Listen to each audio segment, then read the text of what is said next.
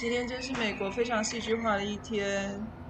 航太总署 NASA 跟 SpaceX 合作的载人火箭今天发射成功，又带领人类往前了一大步。然后现在外面的天空中有纽约警察 NYPD 的直升机，然后有民众放烟火，以及在街上开 party。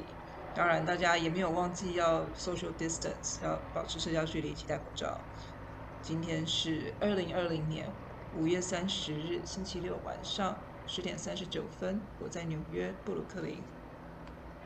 啊，现在外面游行的人，很多人举的标语上面写着，就是 "I can't breathe"，就是我我无法呼吸。啊，就是因为很多警察暴力采取的，嗯。制服嫌犯的方法是锁喉。那，这一次意外死亡的 George Floyd，他是被警察用膝盖卡住脖子、卡住喉咙，压在地上，嗯，这样子死去的。这跟我今天要讲的这本书的书名呢，有一点贴切。呃，这是一个悲伤的巧合。呃，木马文学的编辑请我。为一本书写的导读，这本书叫做《绕颈之屋》，作者是阿迪契，她是奈及利亚出生，在美国读书，在美国出书的一位女作家。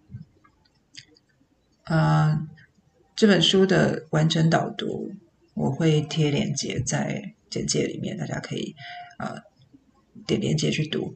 我想要讲的是两件，我觉得。台湾人会很有共鸣的事情，这在他的书里面有这样子的描述。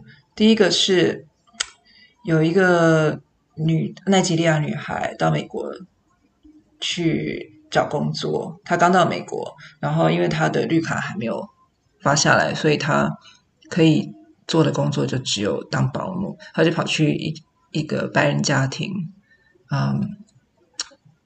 当当保姆，然后他第一天去上班的时候，那个男主人啊，知道他是奈及利亚人的时候，就很意外的说：“啊，你的英语说得很好啊。”然后他就他就真的很气，但是呢，呃，就是虽然他的同乡有警告他说不要提自己的学历，但是他因为不甘心，他就说了自己有硕士学位这件事情。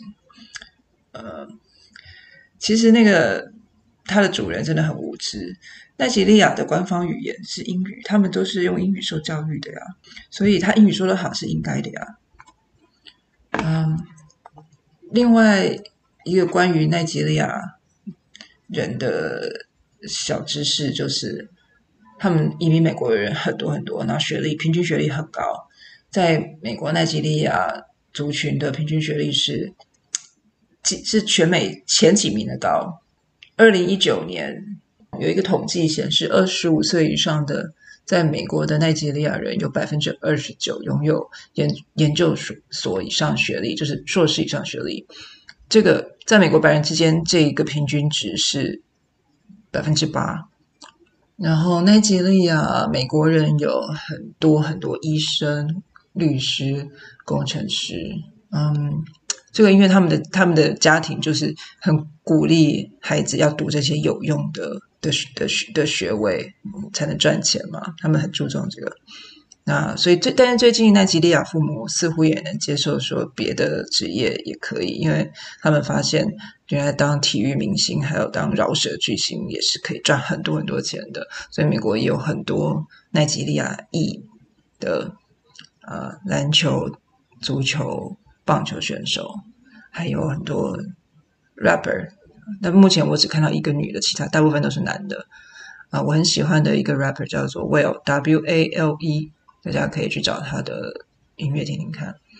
OK，另外一个故事，我觉得台湾读者可能也很有共鸣，就是在奈及利亚人到了美国当了医生，很成功的这种男人，然后回他的家乡去相亲找老婆，因为他想要一个传统的。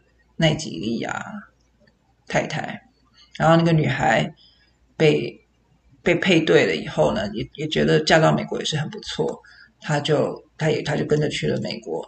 然后她的先生很努力的教这个太太怎么样做一个真正的美国人。然后她她的先生跟她说：“我看到你的照片的时候很开心，因为你的肤色很浅。我必须考虑小孩的长相，肤色浅的黑人在美国比较容易出头。”啊，这个。就我身为一个肤色不白的台湾人，我在台湾从小到大都已经被烦得要死。就是如果晒黑，人家说你怎么晒这么黑；如果变白，他们说你怎么变白了。然后如果不不防晒的话，人家问为什么你不防晒？你这个肤色深浅的问题是千古难题。但是我希望大家有生之年可以尽量不要用它来干扰他人。我个人跟美国的奈及利亚人其实没有什么交集，嗯。但是他们经常在我的生活里。我有一个好朋友，喜欢高大英俊又聪明的帅哥，所以有一段期间，他交往的所有的对象全部都是外科医生，然后全部都是奈及利亚人。那个时候我就觉得，为什么所有奈及利亚男人都是医生，而且是那种赚很多钱的外那种外科医生？这是我对奈及利亚人既遥远又。很贴切的一个一个印象啊，然后搬到我现在住的这种大楼以后，我的邻居是奈及利亚老太太，她完全不是那种有钱的精英，她从她在医院当护工当了四十年，然后最近退休了，其实赚的钱根本不够，所以她常常问我有没有朋友家里需要带小孩的，或者是问我有没有呃。不穿的球鞋，他可以捐给他的他的同乡。嗯，他非常的关心所有的邻居，他常常坐在门口跟所有人问好，然后见到我就就会拉着我的手问说：“你最近好吗？”啊，如果他很久没看到我，他就会来敲门，看我是不是还活着。嗯，这么关心人的一个老太太，可是有的时候他会跟我说：“嗯，亲爱的，Don't get old。”变老了一点，好处也没有，千万不要变老。然后他会坐在门口喝汽水，因为他很喜欢喝汽水。然后他的右边的膝盖是人工膝盖，所以他会慢慢的，他移动得很慢，走一走就要坐下来。在美国这种多民族移民社会，很奇妙的一点就是，本来你在母国完全没有跟你跟我没有关系的人，到了这里会被划分成为同一个族裔之后，你们我们的利害关系就。变得很相关了。我离开台湾之前，我也不知道我到美国是要扮演一个 Asian woman，一个亚裔的女性。来了以后呢，别人看我可能跟洗在洗洗衣店打打工的那些女孩是一样的，因为我我去洗衣店的时候，经常会被当被人误认为洗衣店员工。现在外面有人放音乐。我等一下再来讲。烟火放完了，救护车又响个不停。啊、我觉得这个这几天大概就是这样吧，这几个月都是这样。呃，这本书另外有一个故事是刚从奈及利亚过来的一个普通，不是高学历的女孩，遇到了一个白人男性。呃、这个黑人女孩是。在餐馆打工的那种，就是钱都不够用的那些，然后在在美国很不适应。这个白人男友就很喜欢非洲文化，所以想要多了解他。呃，他也去很多地方，世界各地旅行，寻找自我那种。听起来家境应该是很不错的的人。然后他们一起去一个中国餐馆，中国餐馆那个点点餐的女孩子。